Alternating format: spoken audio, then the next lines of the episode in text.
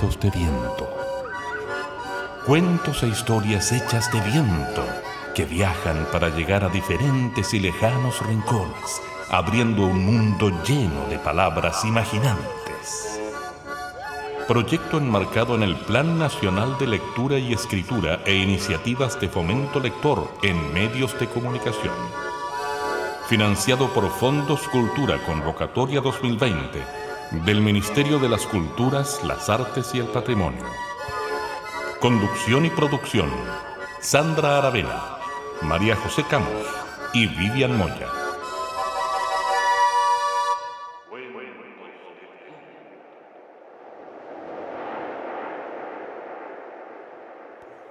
Quien un cuento cuente, tiende un puente.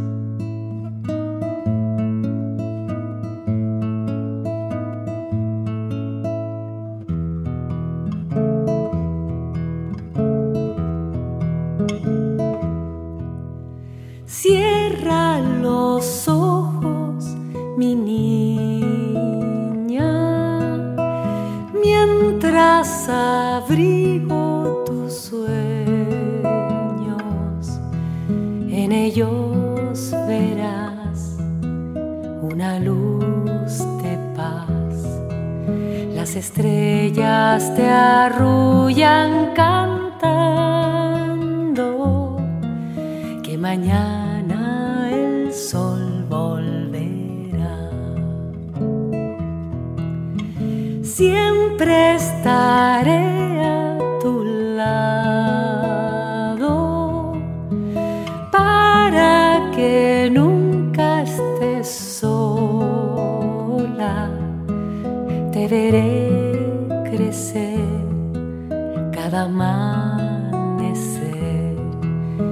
la luna te cuida cantando que mañana el sol volverá. Un saquito de ternura que regalo para ti. En la calma y la dulzura serás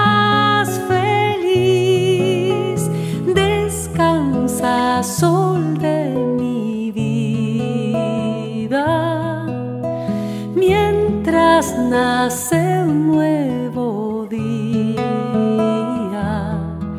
Que la magia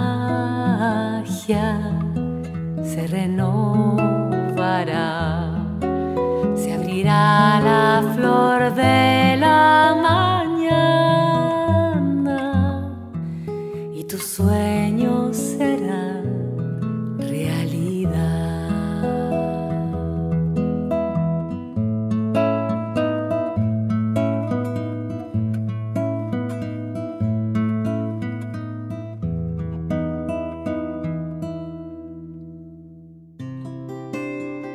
correspondiente a nuestro programa número 7 comenzamos con una canción de cuna alegre. Cierra los ojos mi niña de Cecilia Echeñique, esta mujer que ha sido reconocida en Chile y en el mundo por su contribución a la música infantil, juvenil, pero también a la música del canto nuevo y eh, en un largo recorrido y creación artística. Quienes hemos seguido su carrera sabemos que ella eh, fue una de las integrantes del grupo Mazapán. Así que comenzamos con esa voz maravillosa y ese regalo poético en voz de Cecilia Echeñique. Y hoy estamos las tres en este programa nuevamente, Vivian Moya, María José Camus y que les habla para hablar de un tema que siempre nos convoca como cuenteros y cuenteras, la mediación lectora, el fomento lector. ¿Cómo se vincula el contar historias con la lectura? ¿Existe una vinculación real? ¿Cómo podemos trabajar esto si es que esta vinculación existe? Así que vamos a comenzar preguntándole inmediatamente a Viva en Moya que nos cuente cuál es su experiencia al respecto. Hola, hola. Bueno, resulta que en mi hacer de psicopedagoga, esto es una cosa que vemos cotidianamente a lo largo de toda la vida, ya sea en un bebé en estimulación temprana o en jóvenes, adolescentes, por supuesto en ancianos. Porque en la construcción mental de un relato, lo primero que yo hago es percibir, luego siento y recién muy al final pienso, si yo escucho, por ejemplo, distintas tonalidades o cambios de fuerza, ¿han visto que le pasa a un bebé que si uno habla golpeado o alto llora? Eso no es solamente la percepción, es también lo que siente. Y eso mismo, por poner un ejemplo bien básico, nos ocurre a todos. Tal vez lo más importante de rescatar en esto es que expresarse emocionalmente es lo que hace el puente entre la oralidad y lo que se lee.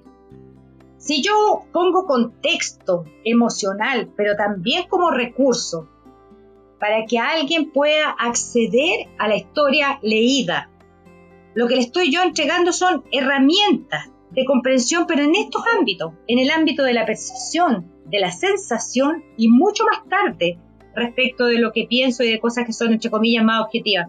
Un contexto, por ejemplo, como recurso puede ser ayudar a crear escenarios para explicar formas, luces, colores, ubicarse en el espacio, en el tiempo, cuando yo digo hace muchos años atrás, en tal lugar y describo el lugar. Entonces llevo, acompaño a los niños en el proceso y también a los jóvenes. Los sonidos, por ejemplo, abren puertas a la imaginación, crean atmósferas emocionales, crean imágenes. Y tal vez más importante que todo esto es algo que yo diría es nuevo, nuevo en este ámbito, y es que contar historias para los jóvenes, por ejemplo, de séptimo hacia arriba, puede ser un, puente de mediación extremadamente importante. Traten de imaginarse ustedes, por ejemplo, un niño de séptimo básico leyendo Otelo, cosa que pasa súper seguido ¿Puede un niño de esa edad entender esos celos apasionados, terribles, dramáticos que lo llevan a cometer todas esas infamias contra la persona que quiere? Yo digo, ese niño no tiene esa experiencia, pero yo lo puedo acercar a esa emoción. Le puedo mostrar lo que le pasa. La sensación que tiene cuando un hermano, por ejemplo, hace algo de lo que a mí me dan unos celos tremendos y con todo lo que lo quiero ganas de matarlo también. Entonces lo acerca a esa sensación y si yo le pongo el contexto de la situación, bueno, el niño va a ir entendiendo y se va a ir acercando. Y esto es aplicable a todas las edades. Sobre todo si el tema a mí me queda con distancia. Pero traten de imaginar esto llevado, por ejemplo, a gente de la tercera, bien avanzada edad. Y que un abuelito pueda acercarse a estas ideas, que a lo mejor ya se le han ido desvaneciendo algunas pero la percepción y la sensación, eso no lo va a perder nunca, jamás. Y por eso que me parece tan relevante, porque no solo es un recurso de aprendizaje, es un recurso también de cómo pongo yo las emociones al servicio de lo que yo quiero que pase con ellas. O sea, sanas, autoafirmar, eh, conducente, todo eso es parte de lo que estamos aprendiendo en esto. Qué interesante es poder comprender este lenguaje poético de los cuentos a través de lo que sentimos y de lo que nos está pasando. José, ¿a qué edad empezamos a contar cuentos y cantar canciones con contenido a niños y a niñas? ¿Qué pasa con tu experiencia alrededor de esto? El tema de la edad en los cuentos, bueno, lo hemos visto en, otros capítulos, pero lo más bonito de todo esto es que empieza, incluso hay algunos autores que dicen que empieza desde antes que nacemos. Y como decía la Bibi, hasta que somos de más y más y más edad. Em, y en esto lo más importante es quién teje ese puentecito que hablábamos al inicio. La figura del que te invita a, acercarte al mundo de las palabras y al mundo de los libros es la que queda ahí como marcada como puente entre, entre los libros, la lectura y los niños, las niñas, los jóvenes o, los abuelos. A mí lejos, en todo lo que yo he ido trabajando, lejos lo que más, más, más me ha gustado es justamente despertar ese, esa posibilidad de que cada uno de nosotros sea puente en la mediación lectora. Es impresionante lo que ocurre cuando cuando encontramos que somos nosotros quienes podemos acercar a otros, justamente porque tiene que ver con esta experiencia eh, más emocional, ¿no? Cuando he visto a muchos adultos leer por primera vez un libro y emocionarse con lo que lee. Esa experiencia de emoción acerca de la lectura o de lo que a uno le provoca o de a uno lo lleva es la que permite invitar a otros y encantar a otros. La cantidad de personas que yo he visto eh, despertarse y decir, ¡Ah! yo también entonces puedo acercar a otro al mundo de las palabras y al mundo de la lectura, pasa siempre por haber tenido una experiencia eh, significativa con, con, la lectura, con el juego, con la escucha. Entonces, claro, es desde, desde que uno está ahí escuchando palabras dentro de la guatita hasta el final de, de los tiempos. Eso es lo más bonito. Y todos, cada uno de nosotros tiene mucho que contar. Por lo tanto, cada uno de nosotros puede ser un gran mediador. Eh, en una entrevista eh, a Manuel Peña, que la vamos a escuchar más adelante seguramente, él decía que a las personas que habían escuchado cuentos cuando niños, cuando jóvenes o cuando adultos, se les notaba. Apenas él los miraba y las miraba, sabía si es que habían sido personas que han escuchado cuentos. Y yo creo que eso es súper cierto. Yolanda Reyes, una escritora colombiana maravillosa, habla de un, término muy lindo que se llama la casa imaginaria, y que es como si uno construyera una casa con cada una de esas posibilidades que tiene de acercarse a la lectura y a las palabras que a uno lo van a acompañar para siempre. Así que el regalo que puede hacer un mediador es tremendamente grande. Qué hermoso cómo podemos traer a cuento la capacidad de estarnos cuando nos compartimos en historia. Omar Saldivia, un amigo eh, y compañero cuentero, tiene una frase maravillosa que es, los cuentos resuelven la necesidad mamífera de estar presente.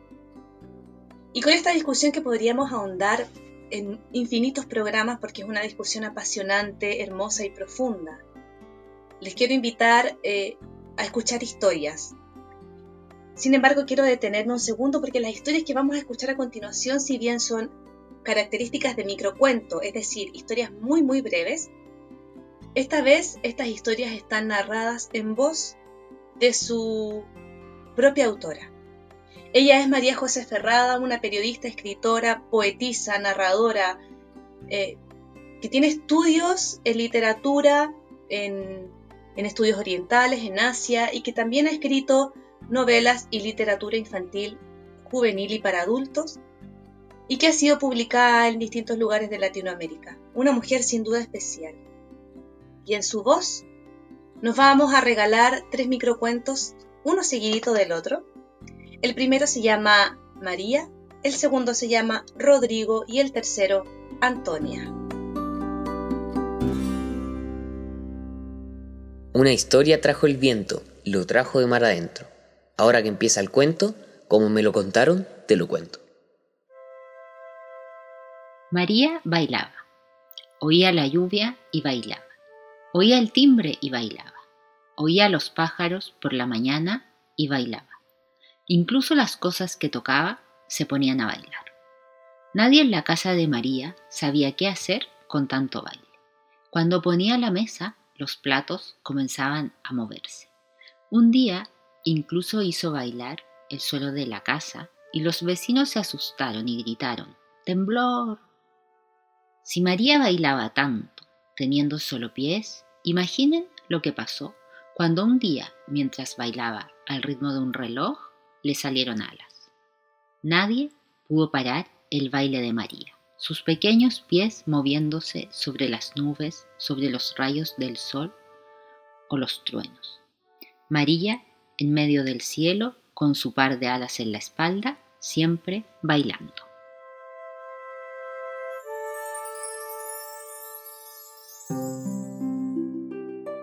Cuando Rodrigo inventó una gran red, cazó los planetas y los puso a dar vueltas dentro de su casa, todos dijeron, Rodrigo es inventor. Y entonces le salieron lentes. Mirando las cosas a través de esos dos vidrios redondos, Rodrigo inventó un pasillo desde el espejo de su casa hasta el mar, abejas submarinas y una máquina de hacer duraznos.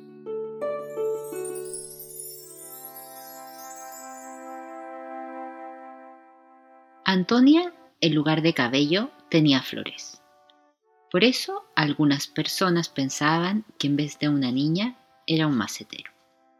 Esta confusión no le molestaba porque sabía que cuando florecía su cabeza era realmente hermosa. Su extraño cabello cambiaba según su estado de ánimo. Si estaba pensativa, le salían margaritas. Si le daba risa, bugambilias. Si estaba triste, calas. Pero había días especiales en los que Antonia se reía, pensaba, soñaba y suspiraba a la vez. Esos días su cabeza se llenaba de lirios, margaritas, bugambilias, crisantemos, calas y magnolias al mismo tiempo. Parecía una primavera, todo en la cabeza de Antonia.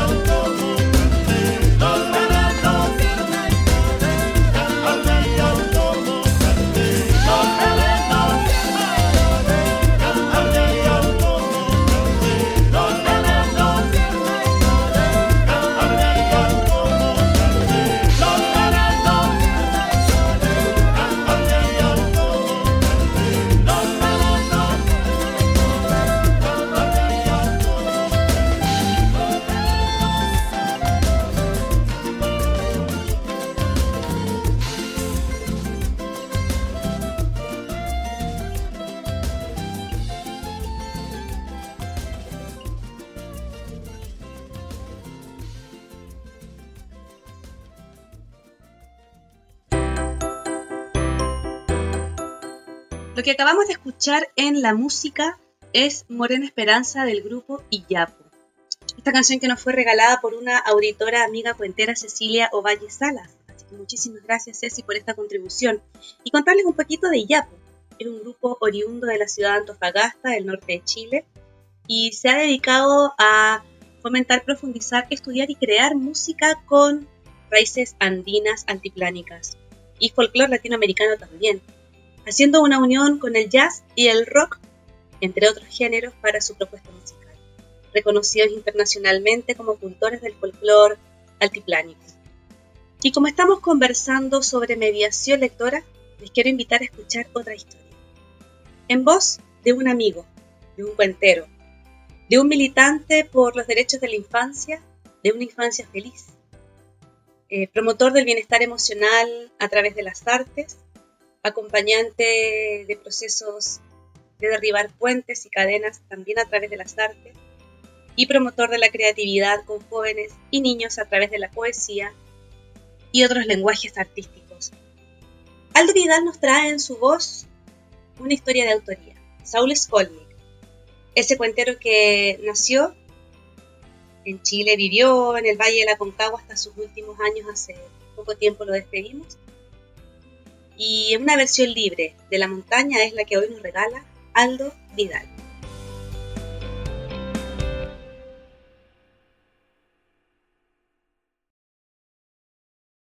Ahora a despertar, de un cuento te vamos a contar. Esta es la historia de un pequeño niño que vivía junto a su abuelo, en un pueblo casi al lado del mar. Y digo casi al lado del mar porque entre el pueblo y la playa había una gran montaña. Esa gran montaña había sido puesta ahí por unos trabajos mineros que no hallaron mejor lugar que ir acopiando todas las piedras y los ripios en ese lugar. El pueblo ya casi se había olvidado de todas esas bendiciones que nos entrega el mar, los maravillosos atardeceres, la fresca brisa marina y la frescura de sentir el agua en los pies. El abuelo salía todas las mañanas con su mate a hacer nostalgias, pues lo único que podía ver era esta gran montaña. Y por supuesto que los pobladores ya ni siquiera se hacían el ánimo de ir, pues rodear la montaña o pasarla por arriba requería mucho tiempo y esfuerzo. Un día, el pequeño niño, que vio a su abuelo en la mañana disfrutando de un mate haciendo estas nostalgias, le preguntó, Abuelo, abuelo, ¿qué estás haciendo? El abuelo lo miró, tiernamente por supuesto, como miran los abuelos a sus nietos, y le contó, ¿Ves esta montaña, cierto, mi hijo? Bueno, atrás de ella hay una hermosa playa. Y la estaba recordando. El pequeño niño de inmediato le dijo al abuelo, ¿Y por qué no vamos? Ay, mi hijo, es que cruzar la montaña o rodearla requiere mucho tiempo y esfuerzo. Ah. Ah. Seguía haciendo nostalgias el abuelo.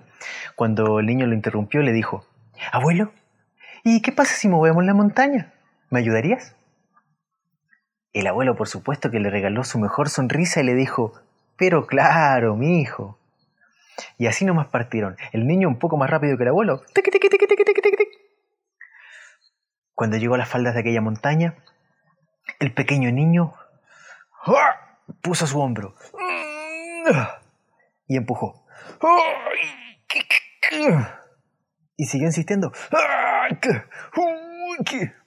Estuvo así todo el día y toda la tarde, solamente haciendo pausas para ir a comer y para ir al baño.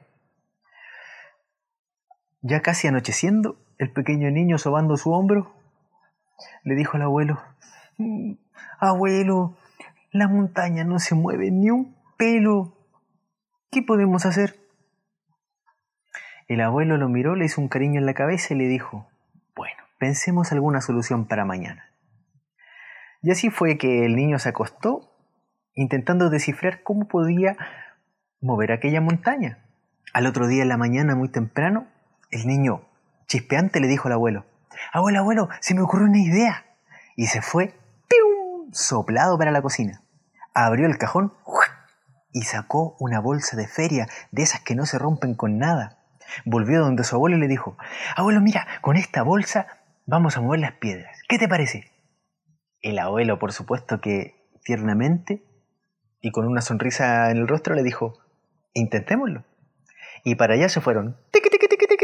Partió el niño un poco más adelante. Cuando llegó a las faldas de la montaña, comenzó con sus pequeñas manos a tomar las pequeñas piedras que podía agarrar. Chica, chica, chica, chica. Cuando la bolsa estuvo llena,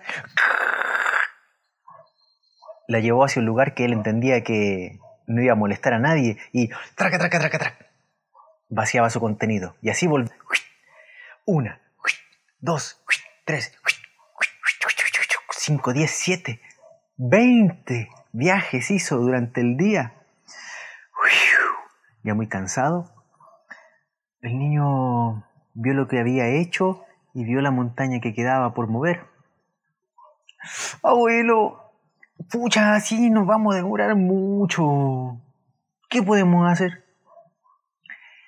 El abuelo lo miró mientras iban caminando para la casa, le preguntó al niño. ¿Y usted acaso no tiene amigos, mijo? Podría invitar a sus amigos y amigas, pues. El pequeño niño, sí. Voy a poder invitarlos a todos y a todas. Ya, sí, sí, sí. Así que al otro día la primera misión que tuvo el niño en la mañana fue rápidamente ir por todo el pueblo buscando a sus amigos y amigas. Cada uno y cada una llevaron sus bolsas de feria que no se rompían con nada. Llegaron todos a las faldas de aquella montaña y comenzaron con sus pequeñas manos a recoger las pequeñas piedras.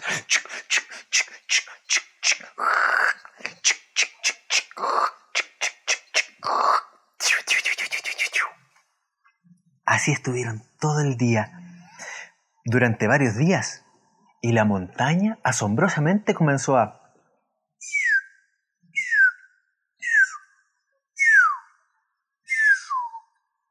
a desaparecer y a crecer en otro lado donde no molestaba a nadie. Aquel atardecer, los habitantes del pueblo notaron algo extraño, pues la luz del sol lo cubría todo y pudieron ver cómo atardecía. Parecía un sueño. Todos juntos se acercaron a orillas del mar, se tomaron de las manos y quedaron maravillados viendo cómo el sol iba bajando de a poco. Ah, sintiendo la brisa fresca del mar y chapoteando con los pies en el agua. ¡Ay! ¡Qué bien se sentía todo eso! Todos, sin excepción, con una sonrisa en el rostro, se dieron cuenta de que no había montaña tan grande ni valle tan hondo que los alejara de un vivir mejor. Muchas gracias Aldo por esta historia tan llena de poesía. Y les queremos hacer un regalo antes de despedirnos. Desde una de las casas de la falda de la montaña en Peñalolén, Santiago, Violeta Crisostojaque, esta pequeña de 7 años, que ama escribir cuentos, contar historias y componer canciones, nos envía esta colaboración, escrita por ella misma, y narrada en su propia voz. Escuchamos a Violeta, los mejores amigos.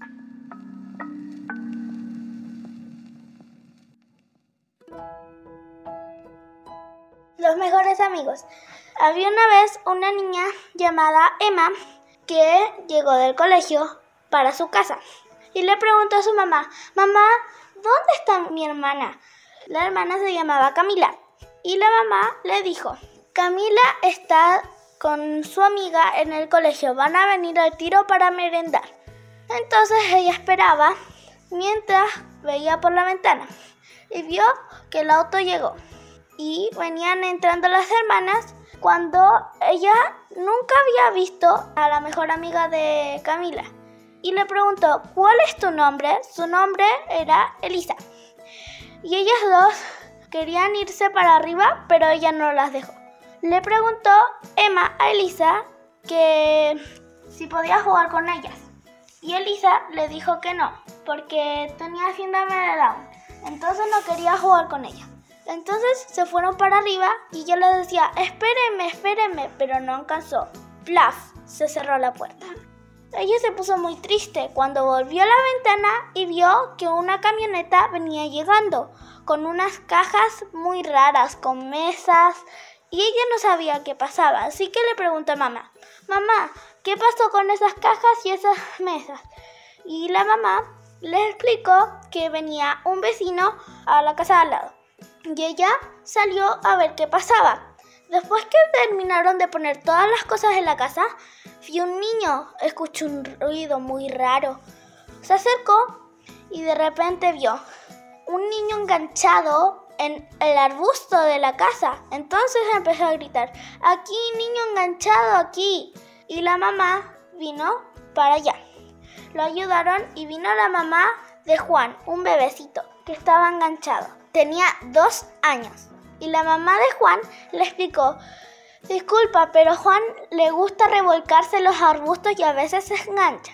Entonces Emma le, le dijo chao, pero la mamá de Juan le dijo algo más, si quería pasar a la casa a jugar. Pero Emma le dijo que no, porque la mamá no la dejaba ir a donde ella no lo conocía. Entonces ella se fue. Cuando volvió a casa, la mamá dijo a merendar, entonces ella fue a merendar. Y cuando merendó, estaba la amiga de su hermana, Camila, Elisa, estaban las dos. Y había un rico, rico pastel de chocolate al frente de ellas porque la amiga de Camila había venido. Entonces fueron y se sentaron.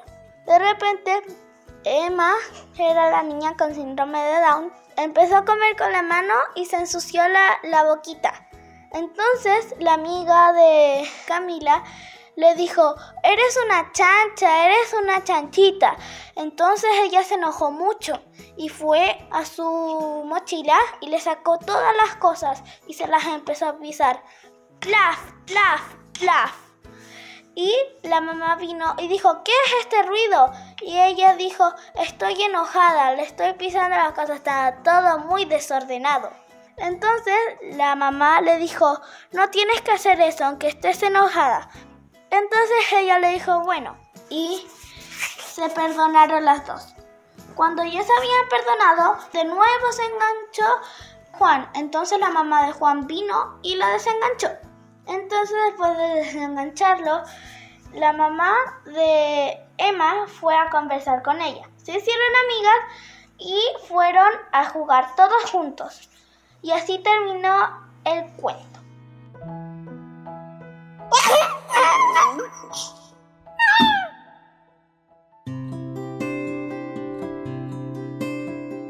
Y de esta manera comenzamos a despedirnos. Sin duda esta es una discusión que podríamos profundizar infinitamente. Mándenos sus comentarios, sus experiencias, sus preguntas. Podemos ir dialogando de esto y mucho más también en nuestras redes sociales. En Facebook, en la fanpage Cuentos de Viento, podemos también seguir profundizando esta discusión y las experiencias. No olviden que este programa sin ustedes carece de sentido. Si quieren mandarnos cuentos, historias, poesía, chistes, biografías, leyendas, sucedidos, recetas de cocina y recomendaciones de libros, películas, su cortometraje, serán absolutamente bienvenidos sus comentarios en cuentosdeviento.gmail.com. Agradecemos a Vivian Moya la profundidad de sus reflexiones. Muchas gracias, Vivian. Nos vemos el próximo viernes. Encantada de estar aquí siempre. María José Camus, muchas gracias por tu experiencia y muchas gracias por el amor que impregnas en tu trabajo mediador. Que nos sigan los cuentos. Un abrazo.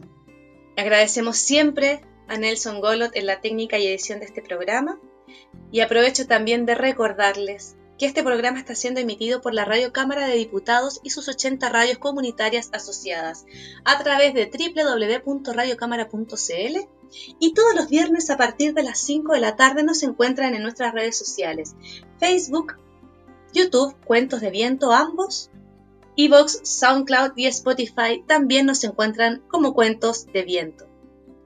Que nos queden todas las historias ahí, como revoloteándonos adentro y que nos quede también mucho que seguir contándonos. Nos encontramos el próximo viernes y hasta siempre.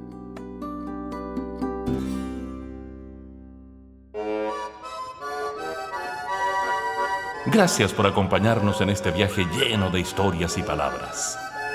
Esperamos que los cuentos de viento encuentren las rutas precisas para poder llegar a ti y así abrir un mundo lleno de palabras mágicas e imaginantes. Juntémonos esta y todas las semanas en alguno de nuestros puntos de encuentro digitales. Cuentos de viento. Que cada historia se te quede adentro. Que cada historia te habite dentro.